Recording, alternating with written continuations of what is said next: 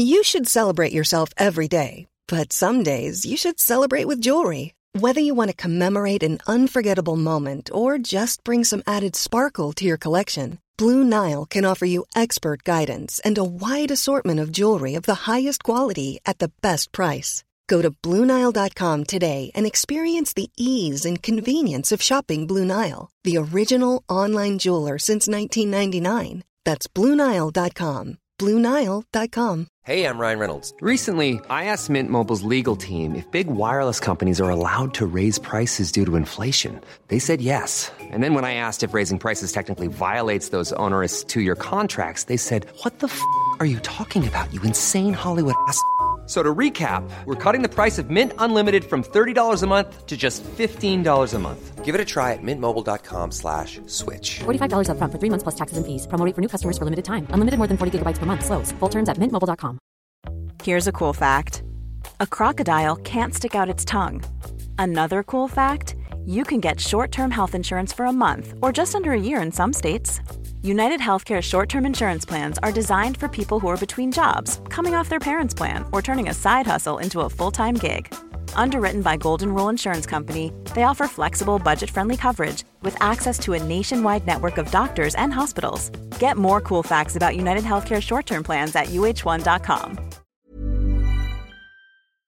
Frente al desconocimiento de muchos que le dicen a uno, usted no es de acá, ahí es cuando yo siento lo que sienten las personas desplazadas, cuando sienten ese rechazo. Entonces, cuando he hecho ponencias, a veces la hago diciendo yo soy Oneida Suárez y soy una persona sin territorio, porque la guerra me dejó sin un territorio.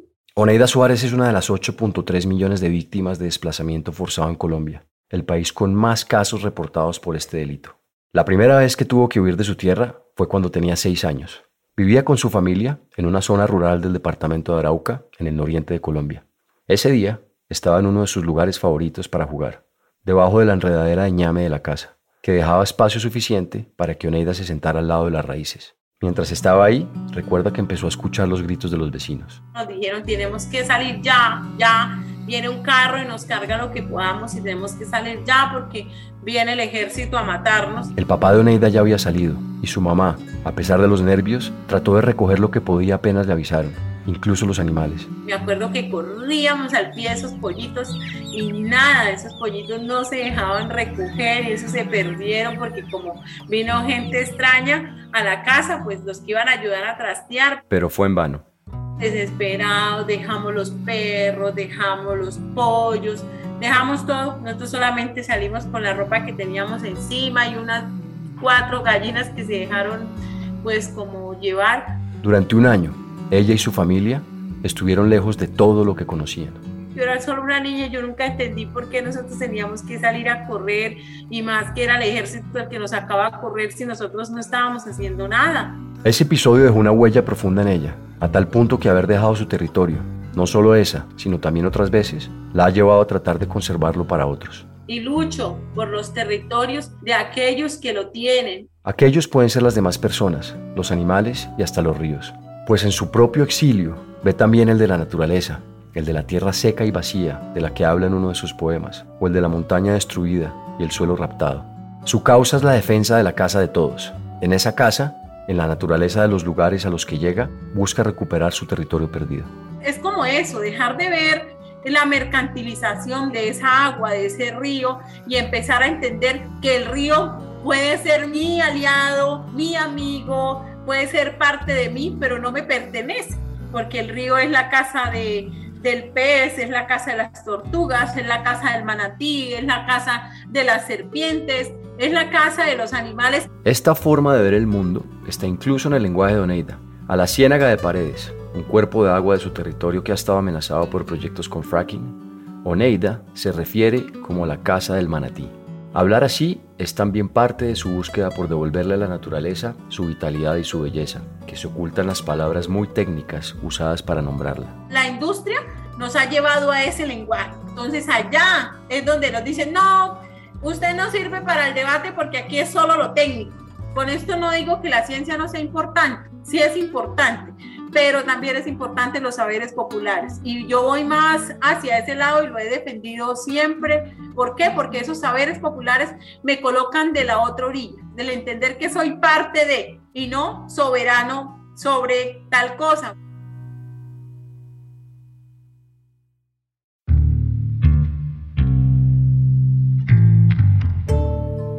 Oneida Suárez es profesora, investigadora popular, está estudiando psicología y también escribe poesía.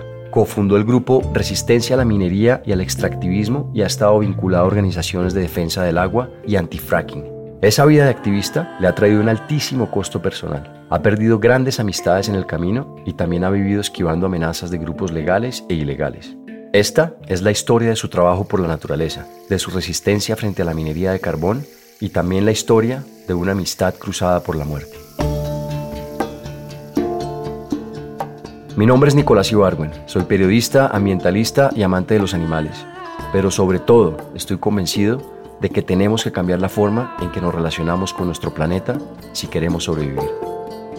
Esto es Elemental, un podcast sobre el único planeta con vida del que tenemos noticia, nuestra relación con él y con sus demás especies.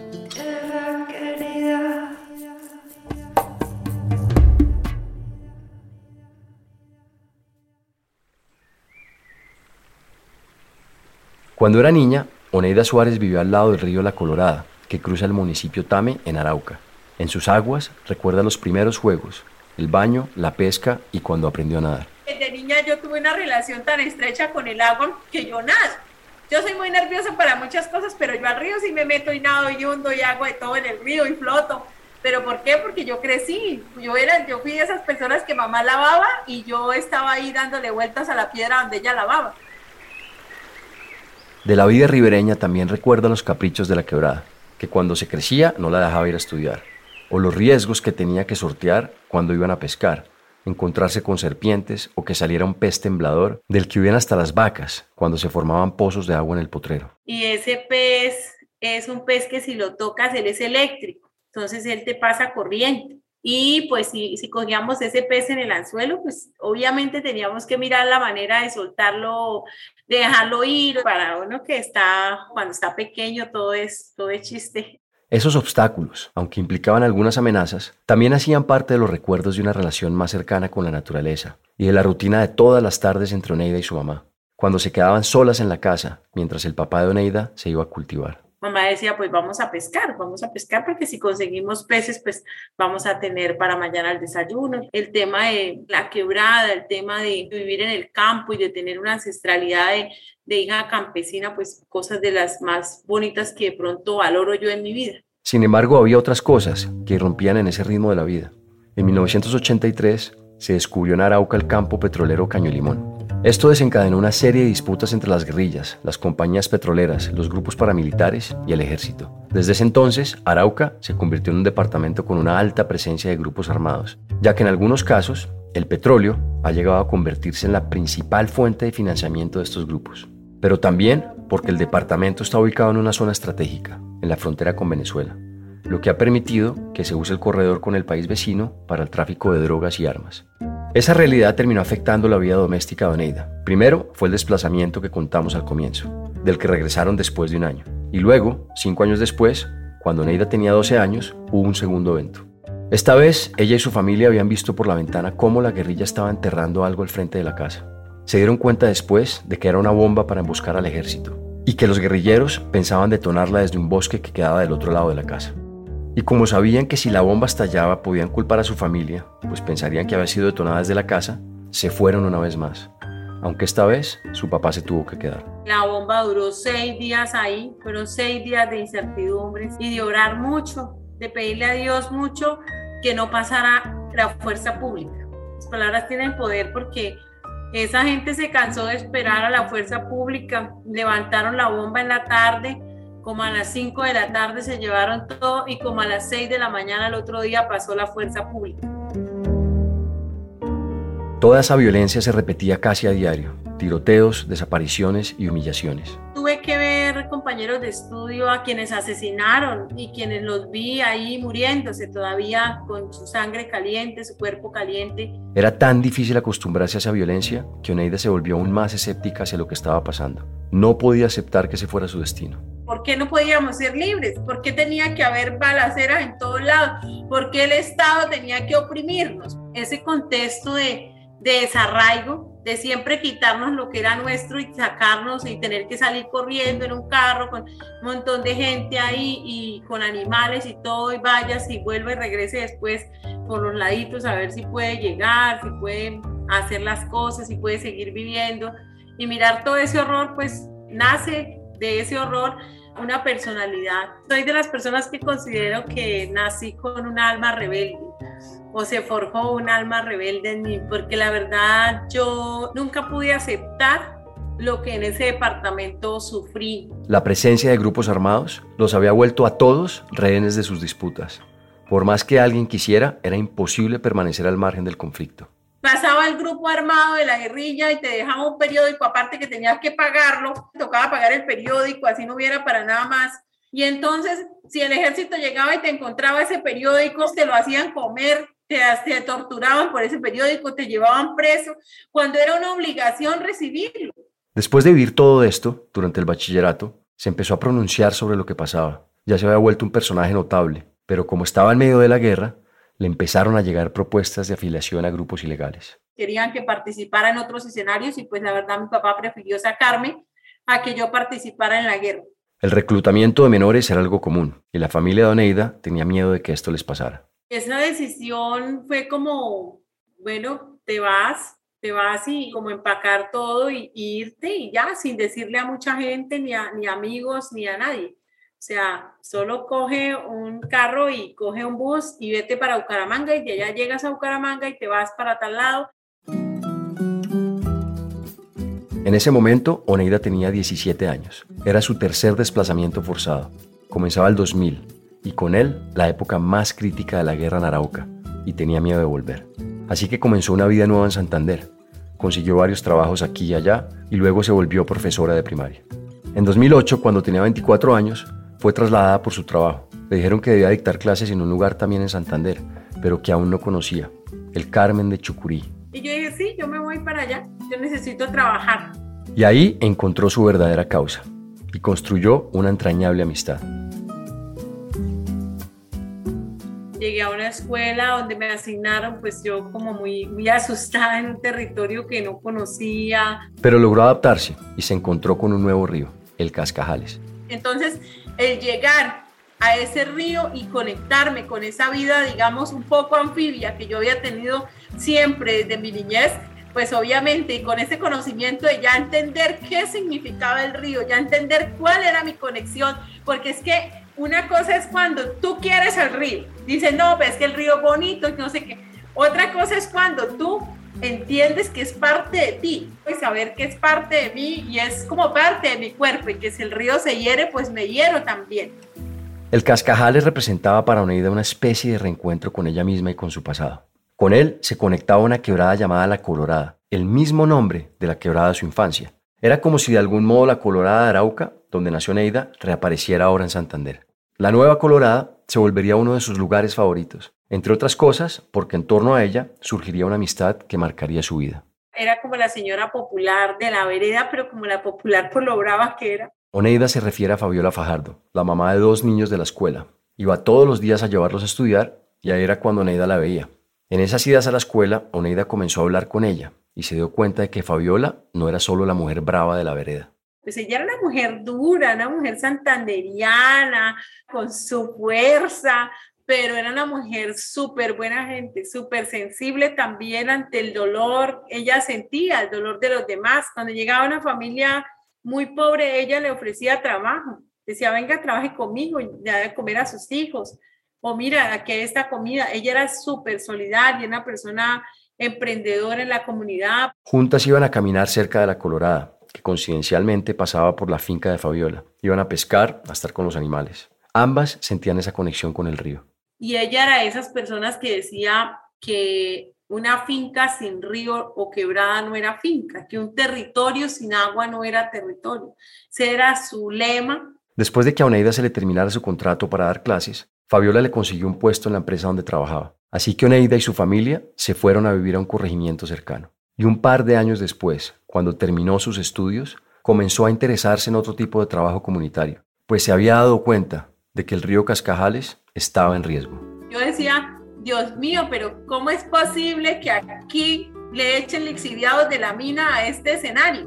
Río transparente, caudaloso, que solamente te sientas a oírlo y sientes su rebeldía, su lucha, su fuerza, su transparencia. La mina que estaba regando lixiviados, o sea, residuos, era del Centro Minero de Santander, o Centromin, que venía extrayendo carbón desde el 2005 en el Carmen de Chucurí. Como es común al comienzo de los proyectos extractivistas, alguna gente del municipio estaba ilusionada con la posibilidad de que la minería fuera una opción de real progreso. Pero, durante esos casi 10 años de extracción, hubo consecuencias imposibles de ignorar. El carbón no solo contaminó el Cascajales, sino que desvió y ensució varios de sus afluentes. Murieron muchos animales y árboles, que fueron talados para la construcción de los socavones, las cuevas de la mina. Por varias denuncias de la gente, la CAR, entidad encargada de la regulación de proyectos que tienen que ver con el medio ambiente y los recursos naturales, suspendió las actividades a Centromín. Sin embargo, el carbón seguía siendo codiciado en el Carmen y la minería no se detuvo. Al ver este tipo de cosas, Oneida comenzó a actuar de forma más contundente para defender la naturaleza. Un día, una amiga del trabajo la invitó a un encuentro de mujeres que se oponían a la minería. Y así terminó en una organización llamada Sensat Agua Viva, Amigos de la Tierra en Colombia. Conocí con Sensat las minas de oro en el Cauca, exactamente las que están al lado de la represa La Salvajina. Y pues para mí fue un despertar. Luego fuimos en, a La Guajira y créame que, o sea, el día que yo conocí la mina de La Guajira, yo creo que hay un antes de y un después de. En La Guajira está una de las 10 minas de carbón más grandes del mundo, el Cerrejón, que según sus críticos, desterró a las comunidades que vivían en la zona de la mina actual, arruinó sus cultivos y contaminó sus aguas. Para Oneida era como una visión del futuro, de lo que podía pasar en el Carmen de Chucurí. Yo pienso que nadie que vaya y conozca ese impacto puede salir de allá igual como si nada hubiera pasado. Entonces, pues dije, no, esto hay que replicarlo, hay que contarle a la gente del territorio, hay que decirle a la gente que allá hay minería que está pequeña, pero que todavía la podemos frenar, que todavía podemos proteger el río, el río Mi Bonito, como yo lo llamo, es el río Cascajales, que es mi consentido, es el río de mis amores. El viaje a La Guajira le había mostrado que el extractivismo era como una cárcel para la naturaleza. Hay una anécdota muy triste, pero que nunca pues también se borra de mi mente y fue cuando yo fui a La Guajira y conocí al río Ranchería. Cuando yo me paro frente al río y voy a tomar la foto cuando me sale un militar así apuntándome al pecho. Y para mí, o sea, esa lectura ya para mí fue una lección terrible. Yo, pero ¿cómo así? O sea, yo me retiré y le pregunté a la persona que iba guiando el viaje, yo le dije, pero ¿por qué? ¿Por qué no nos dejan tomarle una foto al río? Entonces él me dijo, es que el río acá no es libre. Para mí eso fue impresionante, a mí me provocaba ponerme a llorar ahí, me dio un conflicto de emociones terribles, porque el Cascajales está sitiado por la minería. La minería le echa el lixiviado cuando quiere pero todavía no es así. Todavía podemos ir y bañarnos. O sea, yo llego al río hoy, lo, lo saludo, lo acaricio, pero en el río Ranchería no. Y yo miré el río tan disminuido y aparte de eso lleno de militares y aparte de eso que no podía tomar fotos. O sea, para mí eso fue un impacto súper terrible.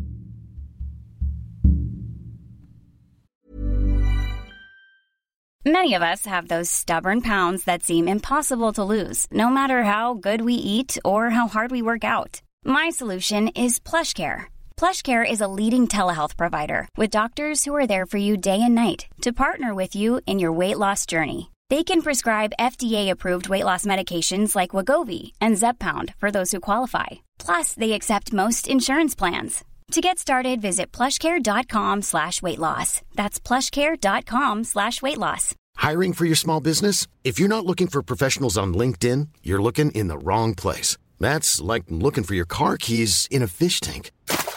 LinkedIn helps you hire professionals you can't find anywhere else, even those who aren't actively searching for a new job but might be open to the perfect role. In a given month, over 70% of LinkedIn users don't even visit other leading job sites. So start looking in the right place. With LinkedIn, you can hire professionals like a professional. Post your free job on linkedin.com slash people today. A lot can happen in three years. Like a chatbot may be your new best friend. But what won't change? Needing health insurance. United Healthcare Tri Term Medical Plans, underwritten by Golden Rule Insurance Company, offer flexible, budget friendly coverage that lasts nearly three years in some states. Learn more at uh1.com. Al año siguiente, en 2015, hubo una audiencia contra una nueva minera canadiense que había llegado a Santander, Colcó. Oneida participó con una ponencia. Eso fue algo grandioso para mí porque era la primera vez que participaba en un escenario tan controversial como ese contra la minera que estaba ahí frente a mí. La gente del Carmen, igual que Oneida, rechazaba el proyecto, con o sin licencia, y así se lo hicieron saber ese día a la minera. Ese fue el comienzo de un trabajo mucho más activo para Oneida y Fabiola, quien se vinculó también. De hecho, una vez que estaban comiendo en su casa, Oneida le contó lo que había visto en La Guajira. Porque es que La Guajira es un impacto fuerte, llegar y pararse, sentir ese olor a azufre, a ver esa carbonilla, sentir la falta de respiración, la toxicidad que hay en el ambiente, la falta de los árboles y todas esas cosas pues son demasiado fuertes. Fabiola quiso ir a ver todo esto en persona y le propuso a Oneida repetir la visita. Ella dijo, yo pongo la comida, pongo el queso, pongo las gallinas, ponemos combustible, ayudamos a pagar transporte y nos vamos para La Guajira a conocer la mina, a ver qué es lo que nos muestran allá. Viajaron en enero de 2016 al Cerrejón pero esta vez lo hicieron con más gente del pueblo, a la que Oneida quería mostrar lo que pasaba con la minería de carbón. Nos salió más económico porque fuimos en una chiva, una chiva tradicional del Carmen, y nos fuimos, fuimos 40 personas. La expedición se llamó La Guajira también es mi territorio. Al llegar se hospedaron en La Horqueta, una comunidad guayú que vive cerca del arroyo Bruno, uno de los mayores afluentes del río Ranchería, y que da agua a varias comunidades de La Guajira. Desde entonces, el arroyo ha estado en riesgo, pues el proyecto del Cerrejón ha buscado desviarlo cada vez más hasta secarlo, para sacar el carbón que se encuentra debajo de su cauce original. La idea del viaje era hacer tres días de reunión. Hicimos una socialización con los indígenas y los afro. Ellos nos contaron su experiencia de la Guajira, cómo habían vivido sin minería y luego con minería y cómo llevaban en ese momento 36 años de minería y nuestra gente también contó cómo tenía la minería ya en el territorio, pese a que era pequeña escala. Esos testimonios, más lo que después vieron en el Cerrejón, huecos enormes, un color oscuro que se extendía y se extendía, y máquinas gigantescas que dominaban un paisaje sin árboles y sin sombra, les mostró lo que quedaba luego de un trabajo largo e intensivo de minería. Varios de los viajeros habían podido ver cómo se podía escribir sobre el polvillo de carbón que cubría las hojas de las pocas plantas que aún quedaban alrededor la percepción de Fabiola y de los demás en ese momento fue, Dios mío, o sea, hubo unas personas que lloraron cuando miraron la realidad del agua, porque es que es una realidad muy fuerte. Y para colmo, pues yo cuando eso era más invasiva, pues entonces yo les decía, imagínense en el Carmen aquí, hagan un paralelo entre lo que tienen frente a sus ojos y lo que dejaron de ver hace un día cuando viajamos. Entonces, había gente que se conectaba y había gente que lloraba de ver esa realidad. Para entender por qué la extracción de carbón puede tener consecuencias tan nefastas para el medio ambiente, tenemos que remontarnos a su origen. Hace unos 300 millones de años, la Tierra estaba en el periodo carbonífero. Como la atmósfera tenía más oxígeno, había plantas y bosques abundantes en todo el planeta. Esas plantas tenían una gran capacidad para absorber gases de efecto invernadero, como el dióxido de carbono, que luego convertían en su alimento gracias a la energía del sol. Hoy en día, en la quema de carbón, se libera en el aire toda esa historia, todo ese dióxido de carbono de hace millones de años, lo que hace que el calor se quede atrapado en la atmósfera y que la temperatura del planeta aumente.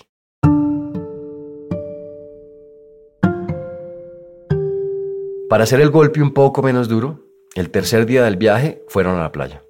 Allí Fabiola conoció el mar.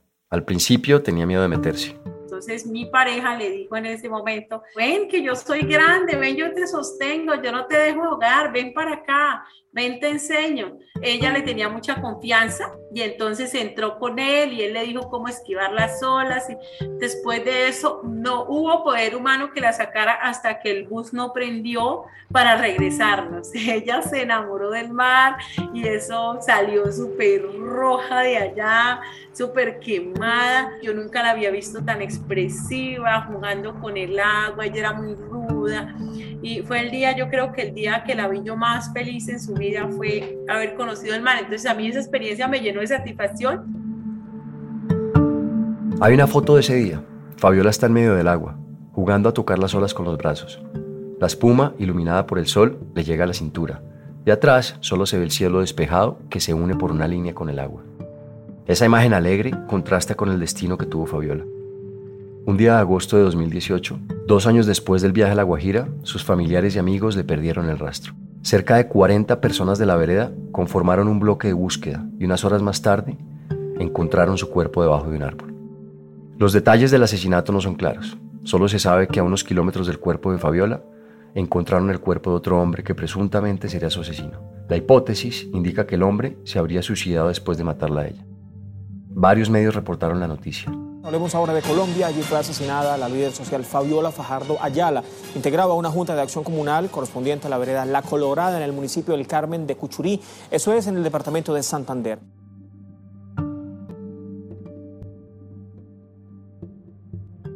Cuando Neida escuchó la noticia, casualmente estaba escribiendo sobre ella, sobre Fabiola. Tenía previsto entrevistarla para una investigación que estaba haciendo sobre mujeres santanderianas. Sin embargo, la muerte de Fabiola truncó ese plan o por lo menos lo postergó. Pero sí quiero escribir mucho sobre ella y eso es algo que le debo a la memoria de ella, como para que no quede allá como en la que existió, pero que existe en mi memoria, sino que se vaya y exista en muchas memorias y se tome como ejemplo y también eso llame justicia. Sobre la muerte de Fabiola se hicieron investigaciones, pero no se concluyó oficialmente nada para mí fue como si hubiera perdido una hermana, una persona a la que yo aprecié mucho. El año 2018 fue el año más duro de mi vida. Duro, Dios mío. Yo pensé que no sabía cómo caminar en ese año ya después de que ella murió. A pesar de esto, Oneida siguió con su carrera y con el activismo y decidió darle a su movimiento una imagen, una especie de logo que recordara a Fabiola. Es su cara, la cara femenina, pero tiene unas, unas ramitas que son como los churcos. Ella era de cabello totalmente ondulado, un cabello indomable como ella. Ese es el logo con cara de mujer porque es en honor a nuestras luchas como mujeres, pero en una, a una mujer que murió, pero que es luchadora de sus pensamientos. Siempre las compañeras que son más jóvenes les hablo, existió una mujer así, con ella nos pensamos estas luchas, juntas dimos unos pasos y pues hoy solamente la podemos recordar porque no está, pero que nos dejó un legado de resistencia. Resistencia a la minería y el extractivismo es, de hecho, el nombre que le puso Neida a su movimiento. Todo el mundo dice que es muy agresivo el nombre, pero entonces es una resistencia con cara de mujer, una resistencia con otra cara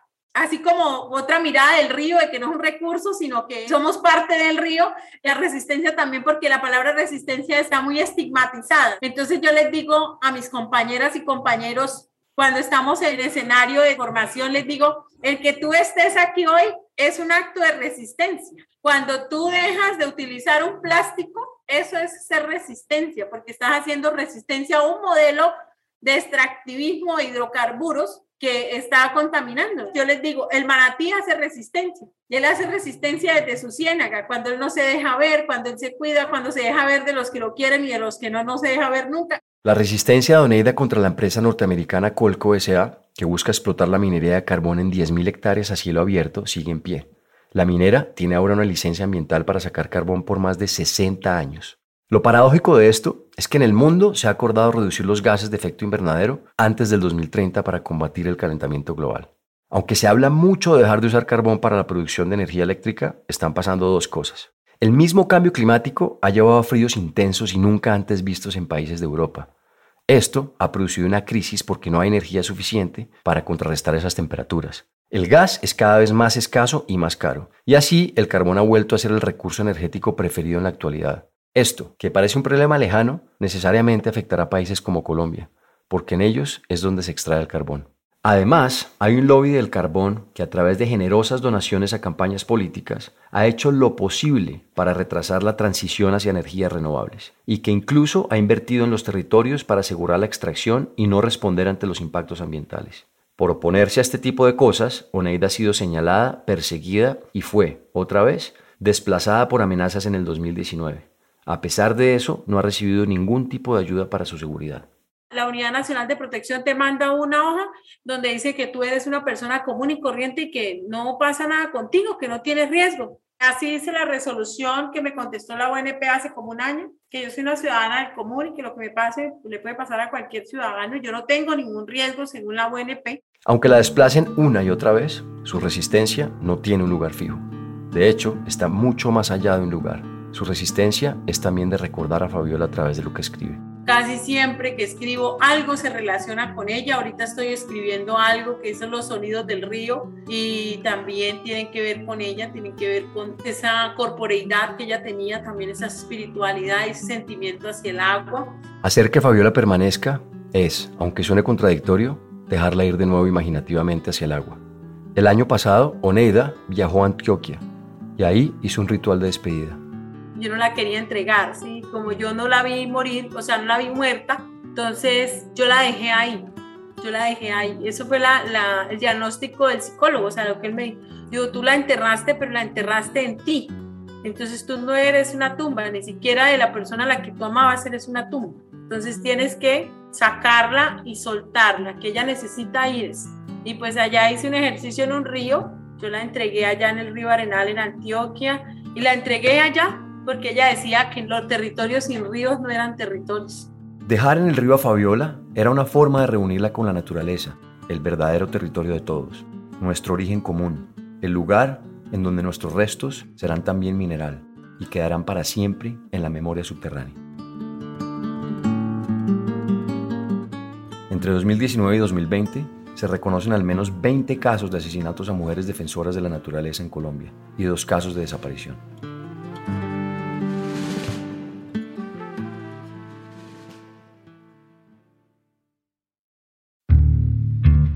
En el próximo episodio. La educación alimentaria debería ser algo central en la educación de todos los seres humanos.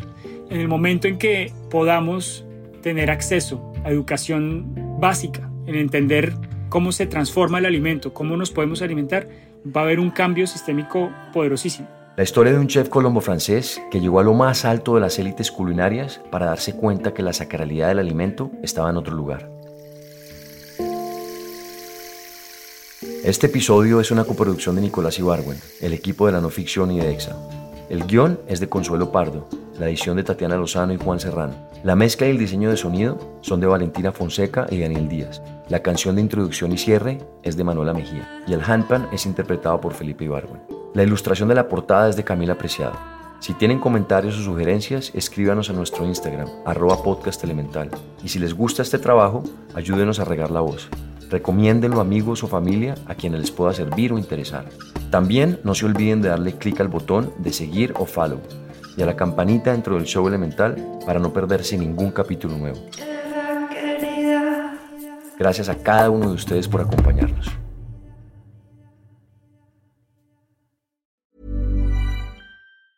Ever catch yourself eating the same flavorless dinner three days in a row? Dreaming of something better? Well, HelloFresh is your guilt-free dream come true, baby. It's me, Kiki Palmer.